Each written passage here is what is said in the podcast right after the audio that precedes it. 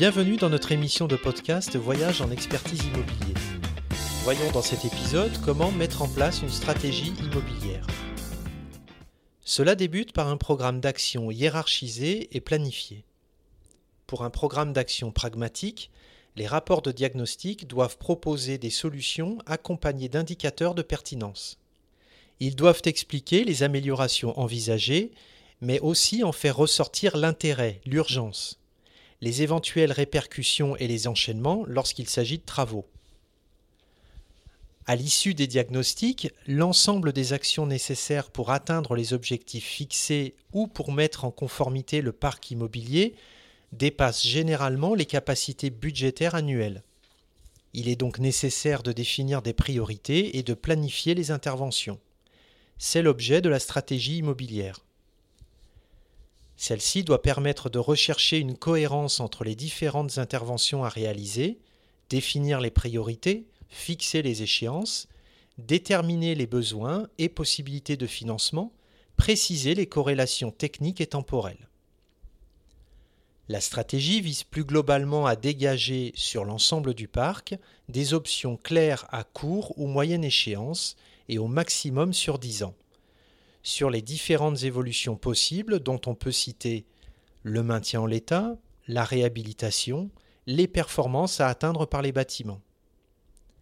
Elle doit constituer la feuille de route des interventions sur le patrimoine ainsi qu'un référentiel d'intervention pour chaque bâtiment. Elle s'obtient par la combinaison de deux approches. La première hiérarchise et planifie les actions par thématique, gros entretien, accessibilité, énergie par exemple. La seconde s'opère par l'optimisation et la priorisation d'interventions par bâtiment.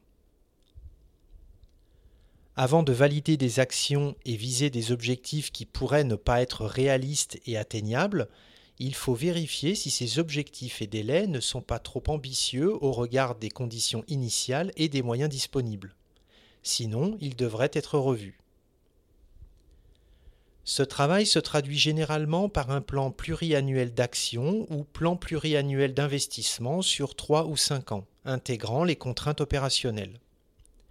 Les plans pluriannuels doivent pouvoir s'ajuster régulièrement, par exemple tous les ans, pour tenir compte de l'avancement réel des actions, mais aussi s'adapter aux évolutions non prévues.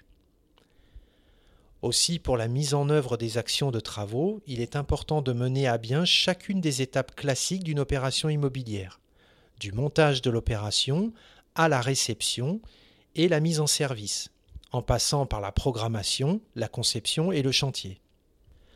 Pour cela, le maître d'ouvrage doit prendre le soin de s'entourer des acteurs compétents et essentiels à la réussite de son projet. On peut citer l'assistant maîtrise d'ouvrage et le maître d'œuvre. Dans le prochain épisode, je vous propose d'aborder la suite à donner à la réalisation des actions issues de votre stratégie immobilière, qui débute par un programme d'action hiérarchisé et planifié. À bientôt!